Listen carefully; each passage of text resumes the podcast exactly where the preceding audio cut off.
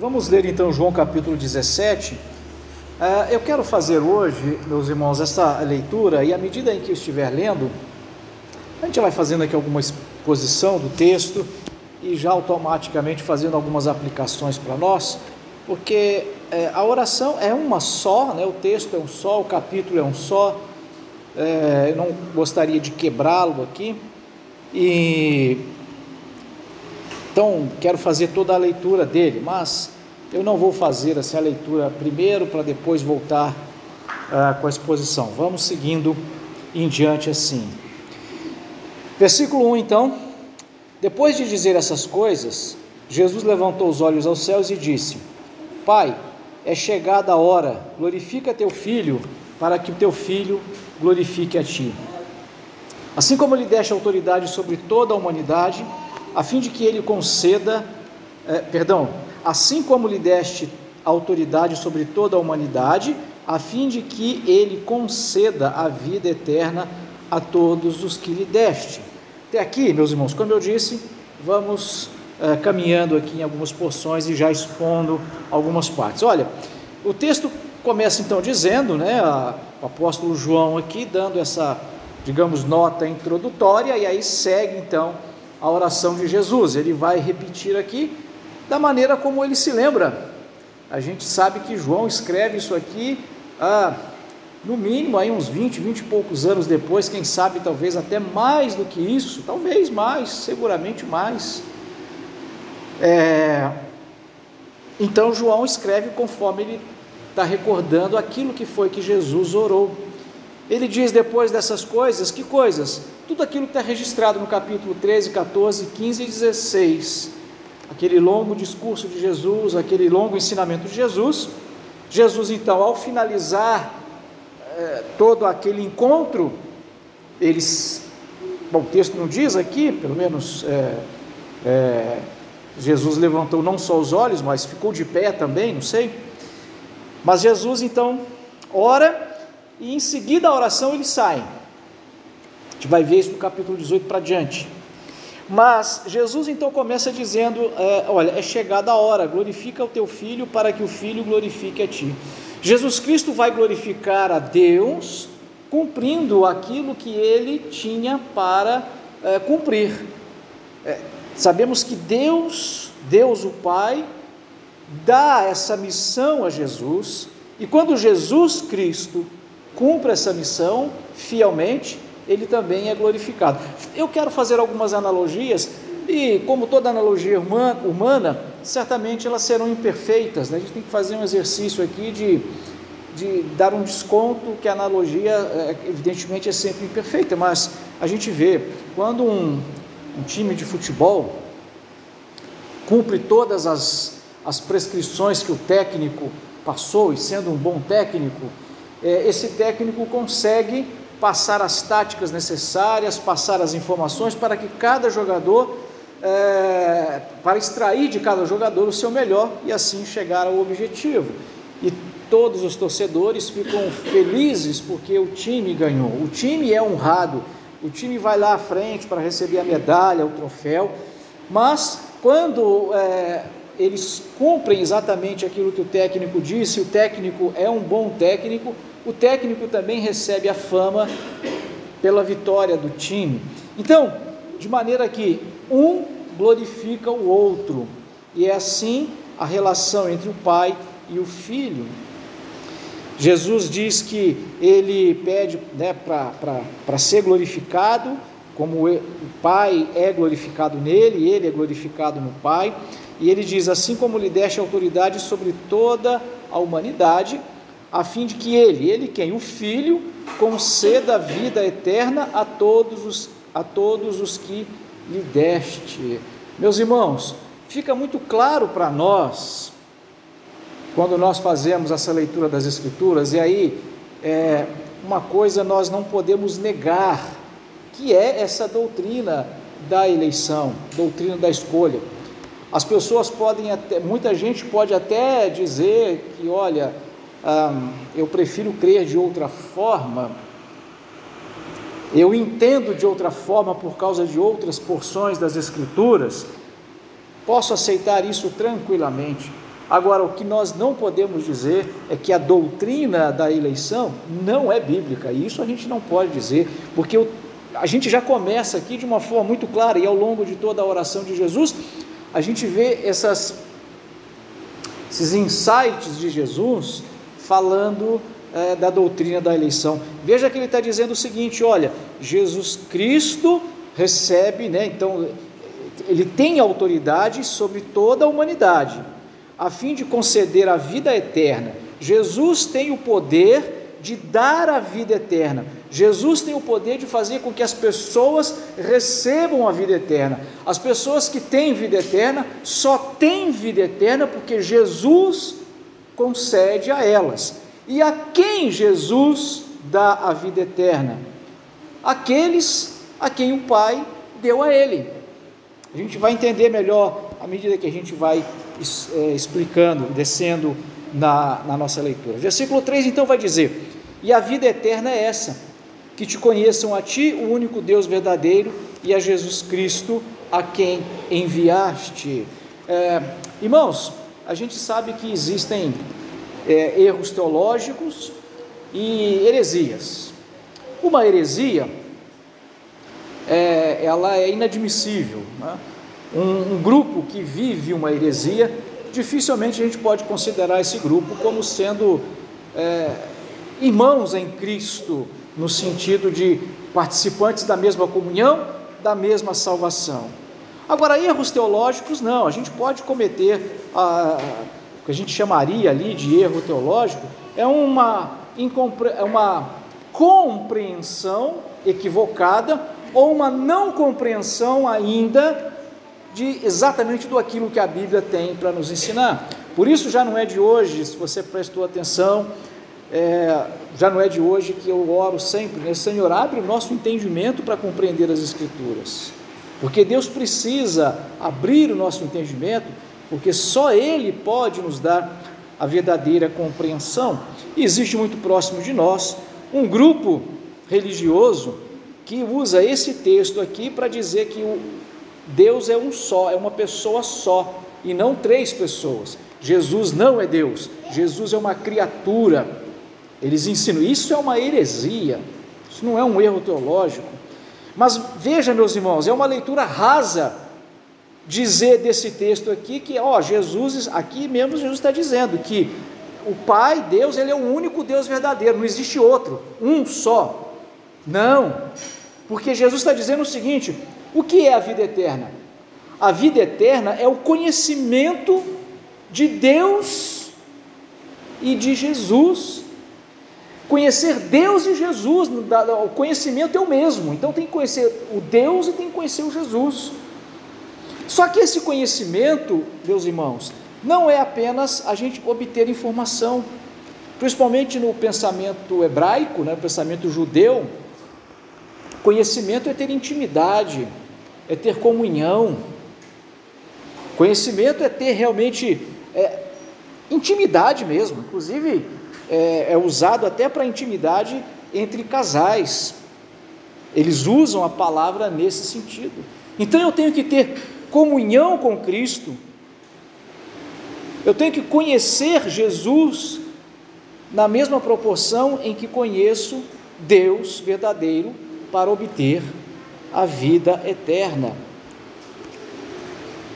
Versículo, o versículo segue então dizendo: veja, nós não, não nos perdemos, né?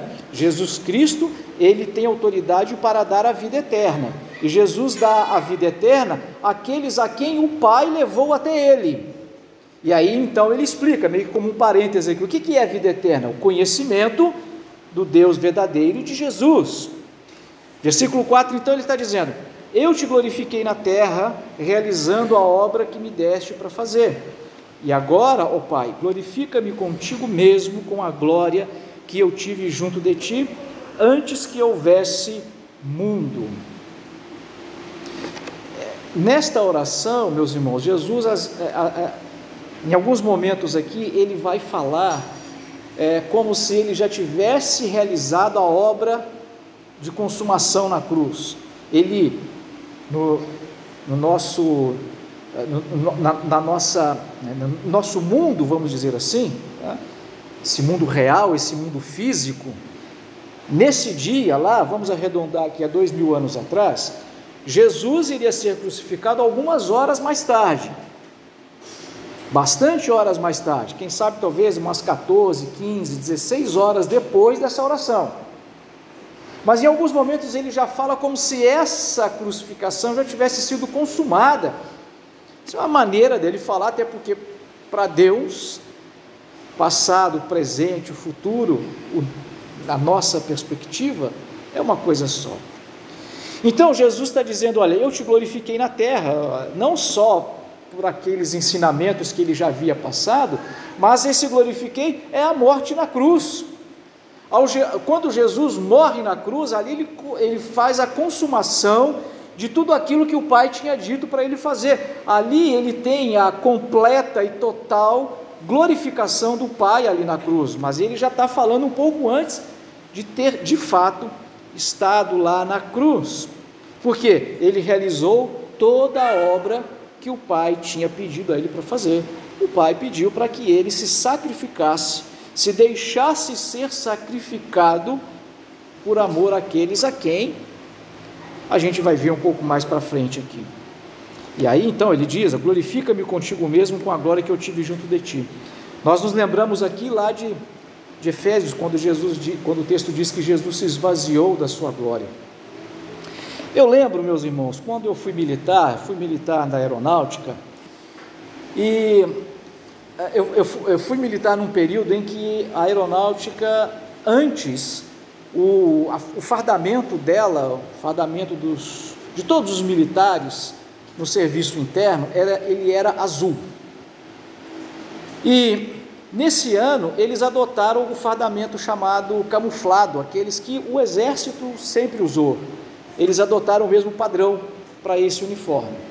E eu lembro que num dia estava todo mundo de uniforme azul, no dia seguinte estava todo mundo de uniforme camuflado, porque agora aquele era o uniforme que deveria ser o fardamento que deveria ser utilizado.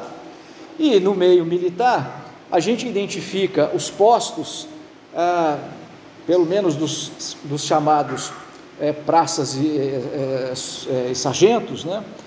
Ah, pelo que a gente chama de divisa, que são umas marcações que ficam na manga da camisa.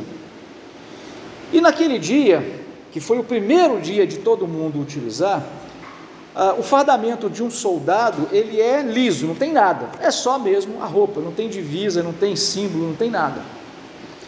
O do cabo já tem uma coisa, o do sargento, o terceiro sargento já tem uma, a do segundo sargento e assim por diante vai ter uma diferencinha que é um risquinho ali na, no fardamento. E eu estava, nessa época eu já havia recebido a minha primeira promoção lá na, na, na escola, né? Já era é, na escola, na, na enfim, no, no, quartel. Eu já era na aeronáutica chamado soldado de primeira classe. Então eu já tinha, eu já mandava nos soldados de segunda classe. Eu já tinha aquela autoridade toda, aquela imponência toda. Né? Poderia chegar para o soldado de segunda classe e falar para ele pagar continência, paga 10. Eu estou exagerando um pouco, mas tudo bem. Não era bem assim, mas tudo bem. Eu lembro que eu estava passando em um determinado lugar e vi, na hora que eu vi, era um soldado. Estava né? lá de bobeira, lá, todo folgado, e era um boné, boné mesmo, tipo boné. Ele estava com um boné bem baixinho assim, tinha mania de usar o boné bem baixinho, e eu vi por trás e dei um tapa na aba do boné dele. Sem direita aí, soldado. Quando eu olhei, era um sargento. Porque ele não tinha colocado as divisas no, no, no uniforme dele ainda. Quando eu olhei que era o sargento, você imagina. Ah, mas Deus foi bom para comigo, meus irmãos, porque além do sargento ser muito gente boa, esse sargento era muito bacana.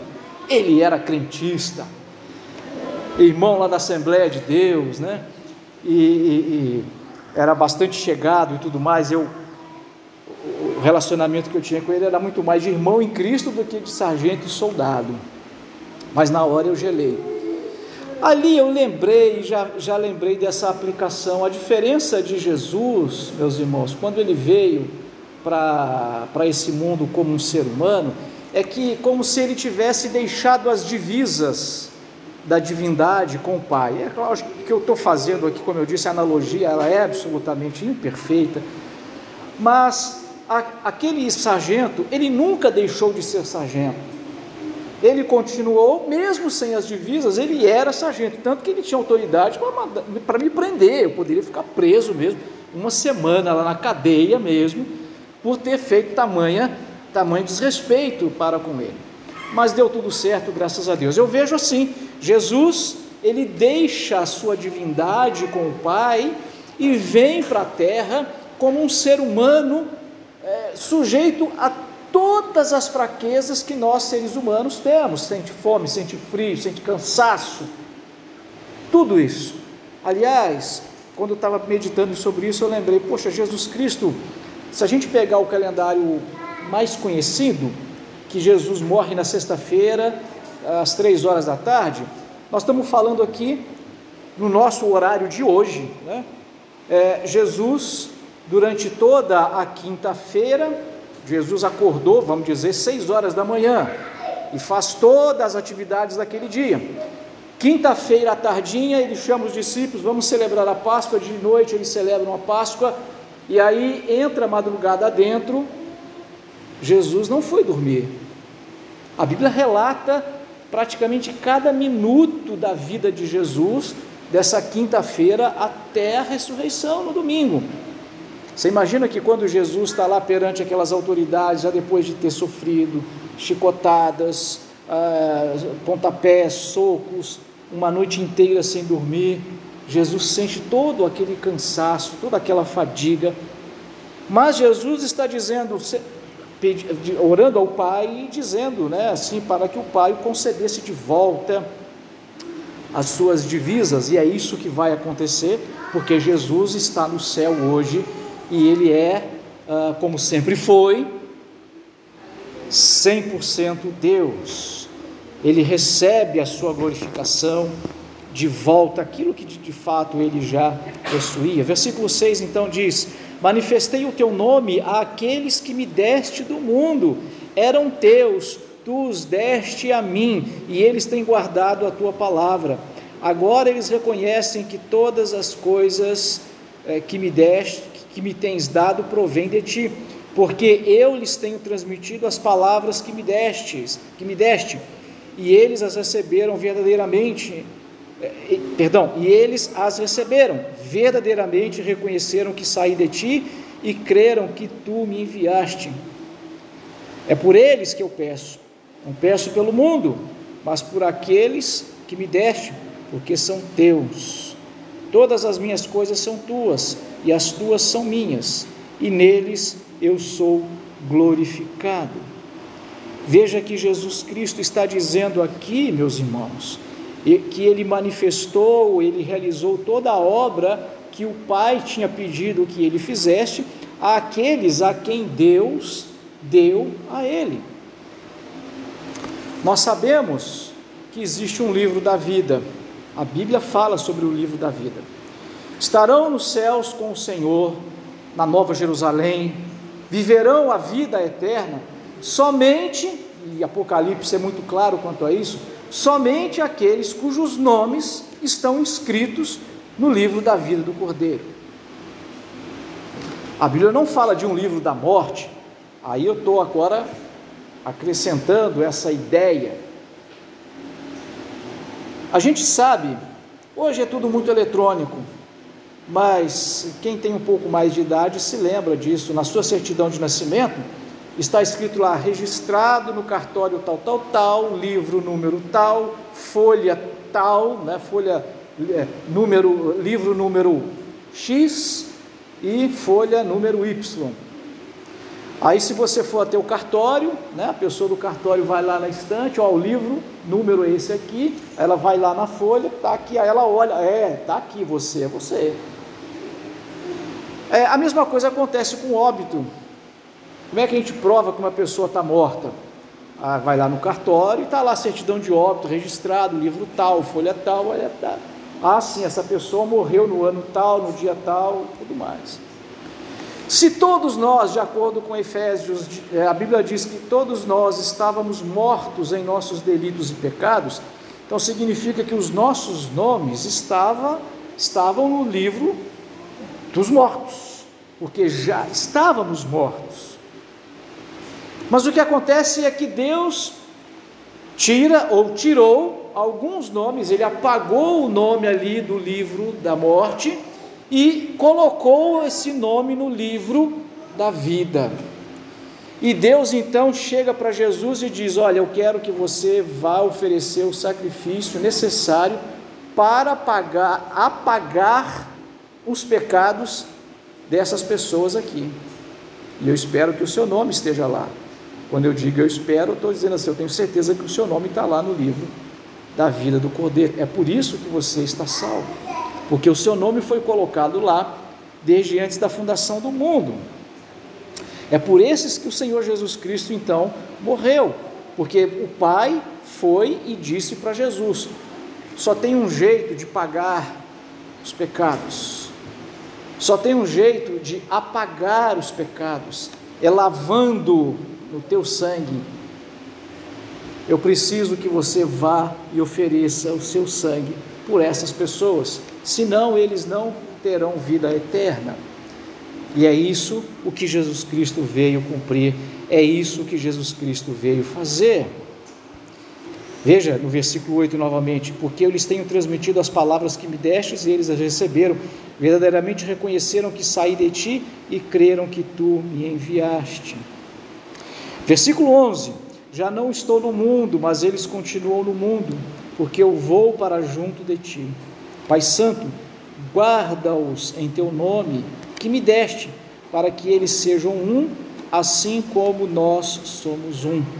Confesso, meus irmãos, que esse é um versículo que eu preciso ainda aprender mais sobre ele. O que eu sei até hoje eu não me dou por satisfeito, porque quando nós olhamos num sentido assim, é, num certo sentido, a gente vê são tantas diferentes, diferentes denominações evangélicas, nós estamos aqui, outros estão reunidos em outro lugar, quando talvez pudessem estar todos juntos, e às vezes nós temos algumas diferenças de opiniões acerca de algumas coisas.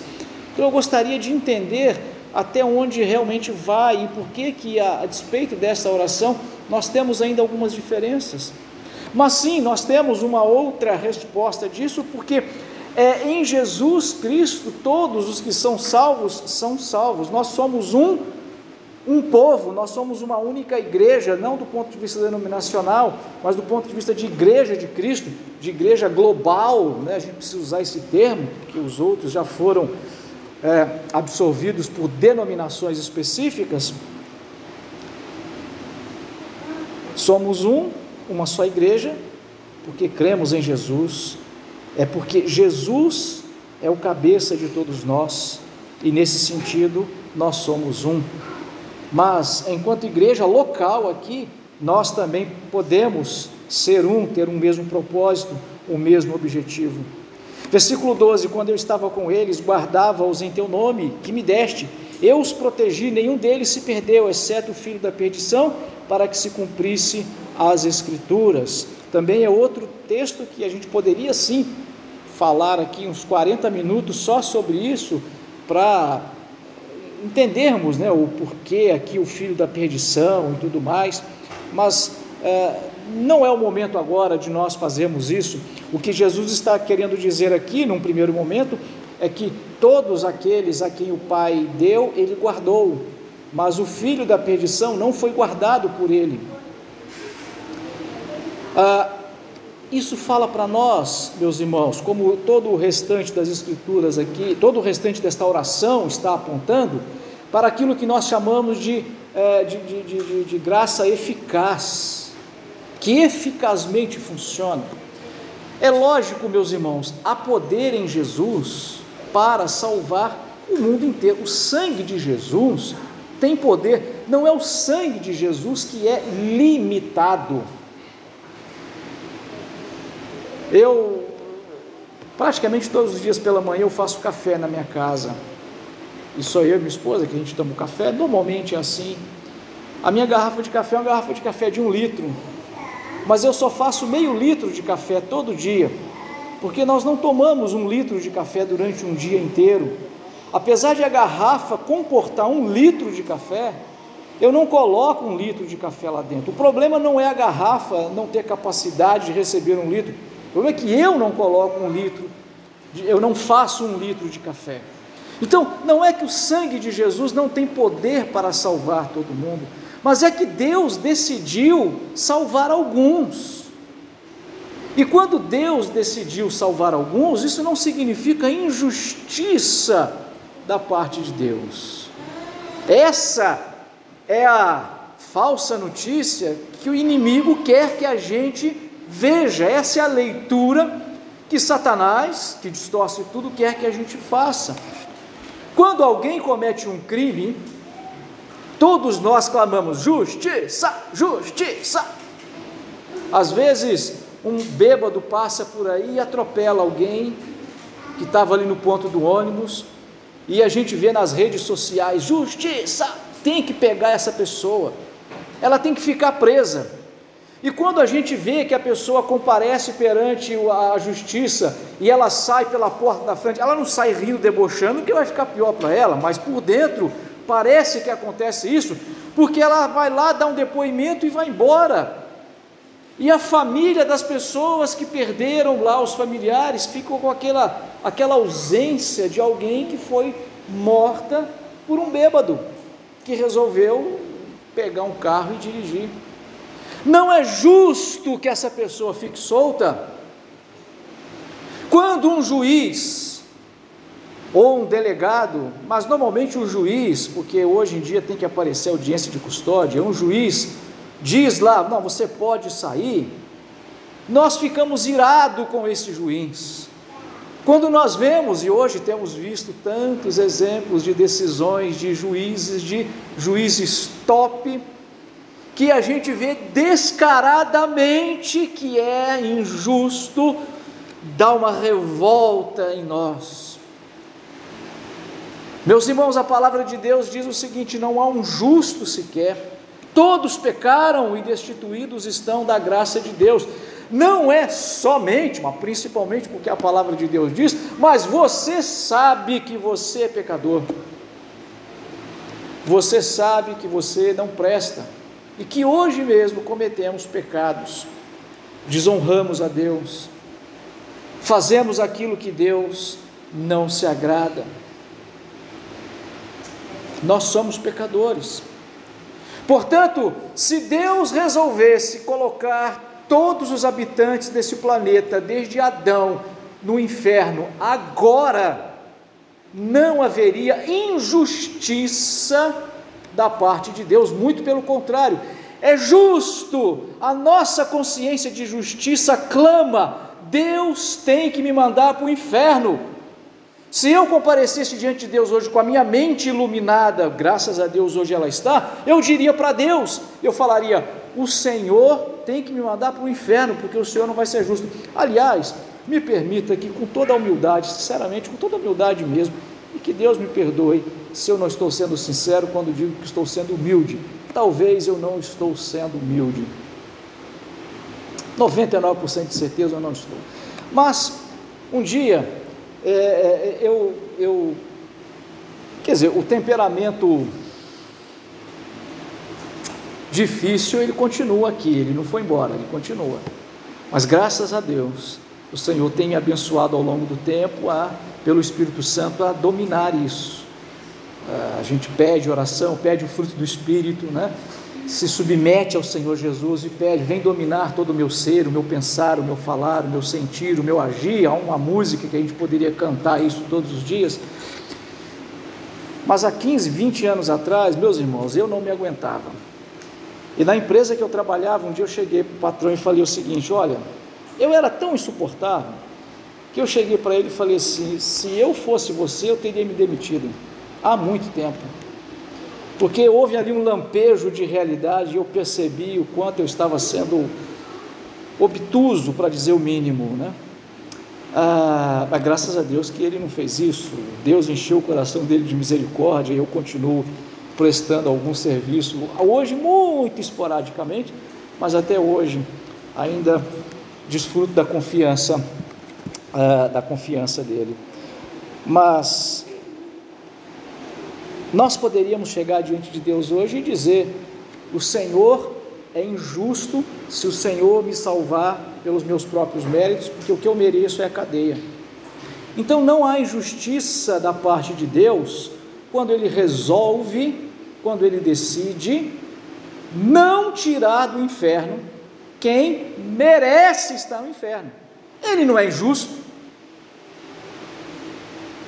mas Ele é gracioso quando Ele tira de lá alguém que não merece sair de lá. É por isso que quando a gente olha aqui, eu não tenho nem como escrever naquele pote da gratidão, que não tem como escrever e colocar obrigado pela salvação, porque eu não mereço ser salvo. Eu não mereço ser salvo. Isso é graça.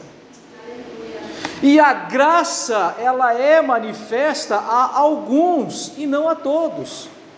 E a graça é graça e não injustiça. E nós não podemos deixar que o inimigo perverta esse conceito na nossa mente e rejeitemos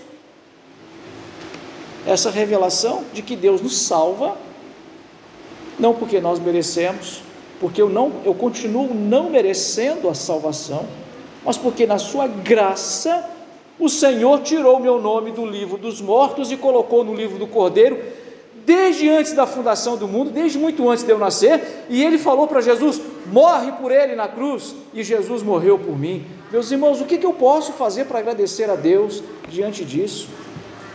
A vontade de sair aqui agora embora de vergonha. Por isso que nós falamos da graça de Deus, a graça ela é eficaz, ela funciona eficazmente somente para aqueles a quem Deus resolveu chamar. Todos os anos nós temos um tal de indulto de Natal. Ultimamente você ficou sabendo muito disso, o presidente da República, ele dá esse indulto e alguns bandidos são perdoados e saem pela porta da frente. Sai todo mundo? Não, somente aqueles que é, foram indultados.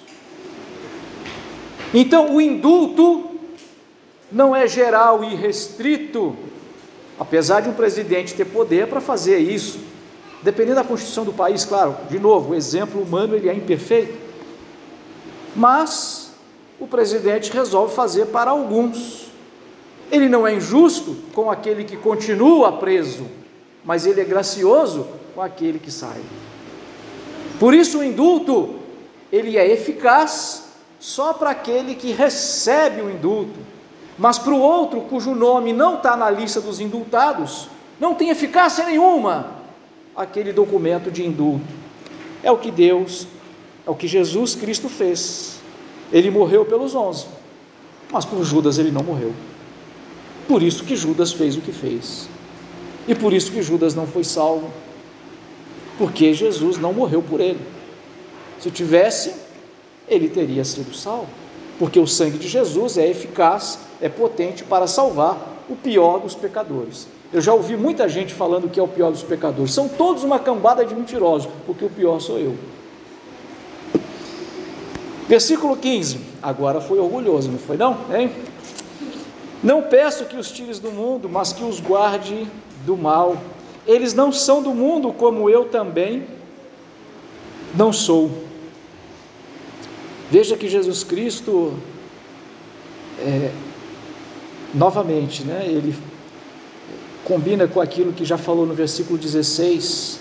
Nós estamos no mundo, nós estamos nesse mundo, mas nós não pertencemos a esse mundo. Por isso o mundo nos odeia. E por isso, meus irmãos, não existe a menor possibilidade de crente politicamente correto. Quando a, é, a, a filosofia do mundo, vamos dizer assim, falar política pode confundir aqui as coisas, a filosofia do mundo, ela vê com bons olhos o comportamento de um crente, esse crente está equivocado, ele precisa entregar a vida dele a Jesus. Porque nós não somos desse mundo, assim como Jesus não é. Santifica-os na verdade, a tua palavra é a verdade. Outro versículo que a gente poderia também mais meia hora falar sobre santidade, sobre verdade e sobre a palavra de Deus. mas o que eu posso dizer é o seguinte: a palavra de Deus nos santifica. Efésios capítulo, Efésios capítulo 5, Jesus, a, a, a, o texto bíblico nos diz ali que é, Jesus ele nos purificou pela, é, pela lavagem pela palavra. A palavra de Deus nos purifica. Mas meu irmão, não adianta nada você fazer uma leitura bíblica muito superficial ou fazer uma leitura bíblica para bater uma meta uh, para ganhar uma medalha, ou porque o pai e a mãe diz que não vai ter televisão, não vai ter celular, não vai ter, vai ter que se não ler. Então eu vejo aquela leitura da Bíblia, né, como um obstáculo para alcançar uma outra coisa. É, sabe aquelas corridas de obstáculo? Para o sujeito chegar lá no ponto final, você sabe disso, né, na, na, nas Olimpíadas. As corridas que tem obstáculo, que a pessoa precisa pular aquele, aquele cavalete, Muitas vezes os corredores, ao pularem, eles apoiam o pé em cima e derruba. Não tem problema nenhum fazer isso. O obstáculo está ali só para ser um obstáculo mesmo. O objetivo dele então é chegar lá na linha final. Ele quer a medalha, ele não quer pular o obstáculo. E muitas das vezes nós nos aproximamos da Bíblia ou porque alguém coloca esse obstáculo em nós, né, os pais muitas vezes, ou porque, poxa, pega bem né, a gente fazer isso, o pastor fala que tem que ler a Bíblia, e se ele falar, quem leu a Bíblia hoje aqui essa semana? Aí eu vou ficar com vergonha, por causa da vergonha de dizer que eu não tive tempo para ler, eu vou ler aqui, mas essa não vale nada, você não está aprendendo. Tem que ter meditação na palavra de Deus. E quando nós meditamos na palavra de Deus, ela vai nos pulindo, ela vai nos esmerilhando, a gente se sente desconfortável com uma coisa aqui, outra ali, e aí é, veja bem, eu preciso. É, essa é a lavagem, o lavar que a palavra de Deus provoca em nós. Jesus Cristo está pedindo: santifica-os na tua palavra. Assim como tu me enviaste ao mundo, também eu os enviei ao mundo. Meus irmãos, a palavra aqui enviar é apóstolo. É, a palavra apóstolo no, no, no, no, grego é enviar mesmo, é uma palavra comum. Quando Jesus deu esse título aos apóstolos de apóstolos, essa palavra apóstolo, ela não foi inventada por Jesus ali na hora. Não é um negócio assim, se eu tiver esse título, eu vou virar um super-homem, uma super-mulher? Claro que não, são os enviados. E aí eu me arrisco dizer aqui, como é que eu sei que o outro é crente de verdade. Quando ele está pregando o Evangelho. Porque Jesus morreu para aquele, eficazmente, para aqueles que o Pai escolheu para pregar o Evangelho. Nós não fomos salvos para ficarmos em berço esplêndido, descansando, desfrutando das maravilhas desse mundo. Nós fomos salvos para pregar o Evangelho.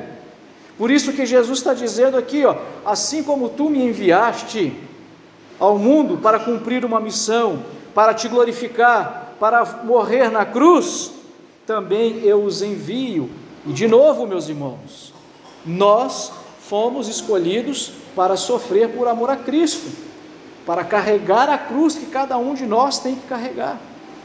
É óbvio, meus irmãos, que cada um de nós, no que diz respeito aqui, principalmente glorificar a Deus, é, como igreja, é, praticar as ordenanças, para isso fomos salvos, para glorificar e exaltar a Deus, primariamente isso, mas para pregar o Evangelho, para fazer discípulos, então você precisa medir a sua vida, para quem eu estou pregando o Evangelho? Ou de que maneira eu estou contribuindo para o crescimento do Evangelho? para que novas, para que outras pessoas estejam também recebendo a mensagem de salvação. Eu preciso me analisar e pensar o que, que eu estou fazendo para que essas coisas aconteçam. Se você pegar um automóvel, você vê que num automóvel nem todas as peças são usadas todo o tempo, algumas são. Enquanto o automóvel está em movimento, o, o, motor funciona o tempo todo, não tem como eh, o motor não funcionar o tempo todo, os rolamentos estão funcionando o tempo todo, mas o farol não, o limpador de para-brisa também não. O negocinho lá da janela que levanta e sobe a janela, ele não funciona o tempo todo, ele funciona numa hora específica. De, terminou aquilo, ele para de funcionar. Assim somos nós.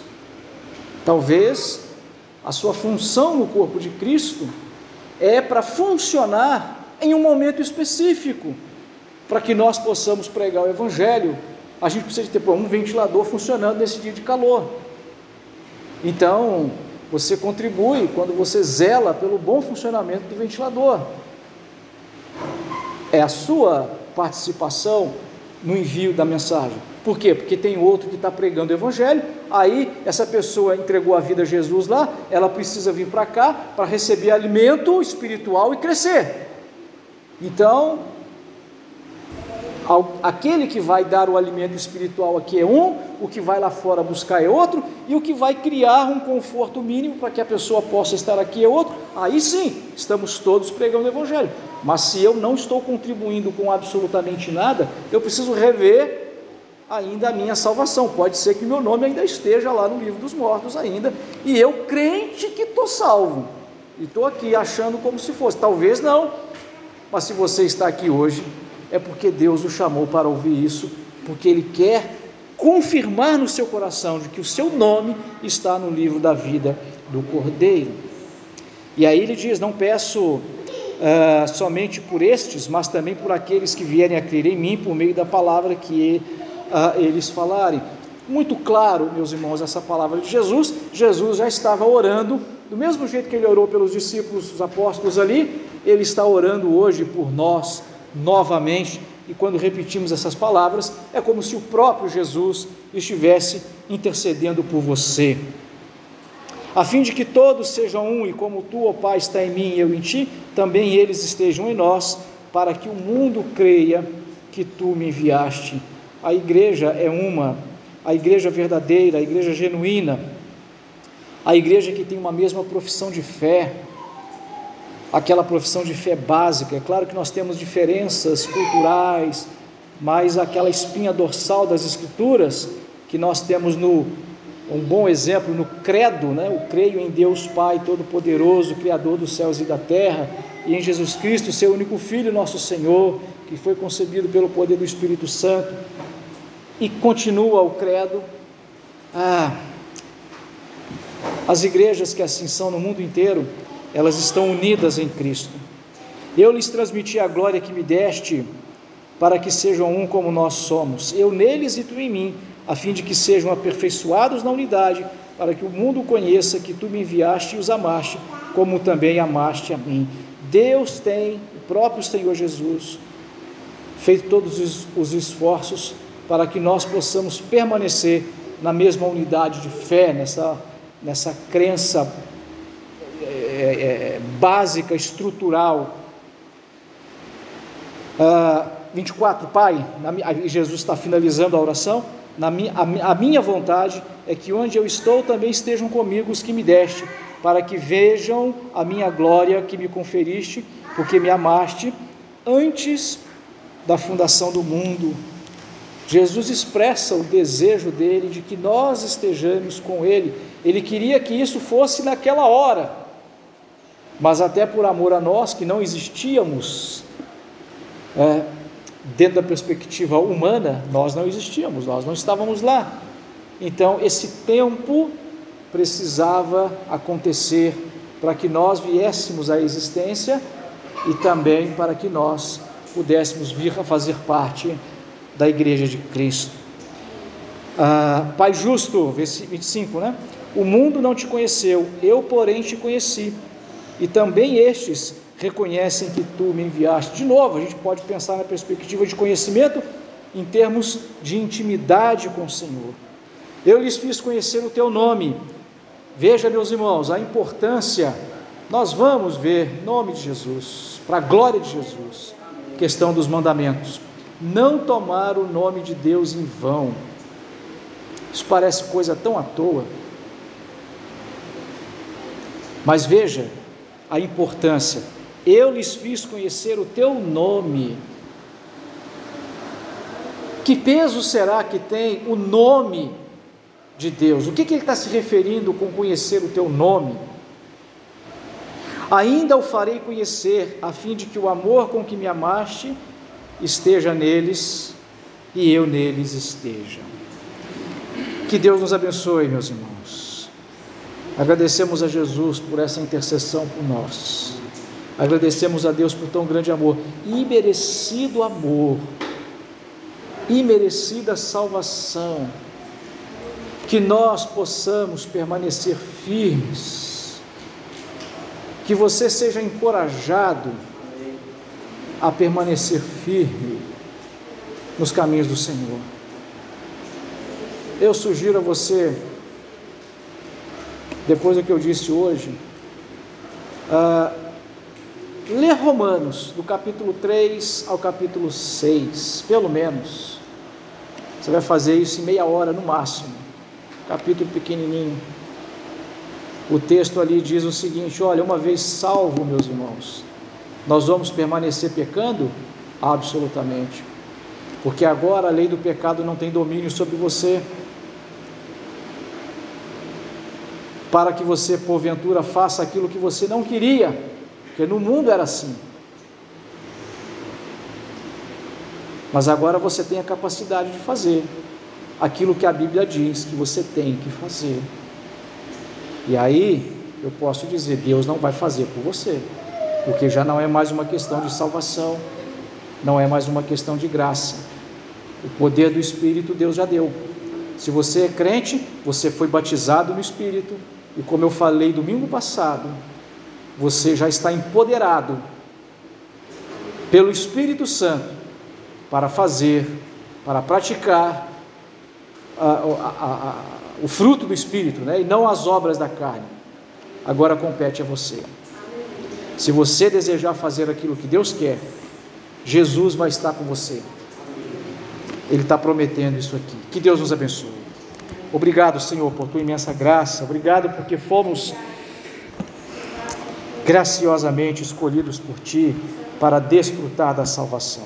Senhor, é verdade, nós não compreendemos, nós não compreendemos totalmente, Senhor, é, a graça mas o fato é que fomos agraciados imerecidamente. Que nós possamos, ó Deus, fazer agora tudo aquilo que o Senhor Jesus nos empodera para fazer. Glorificar ao Senhor, amar com todo o nosso entendimento, com toda a nossa força e principalmente pregar o Evangelho. Em nome de Jesus. Amém.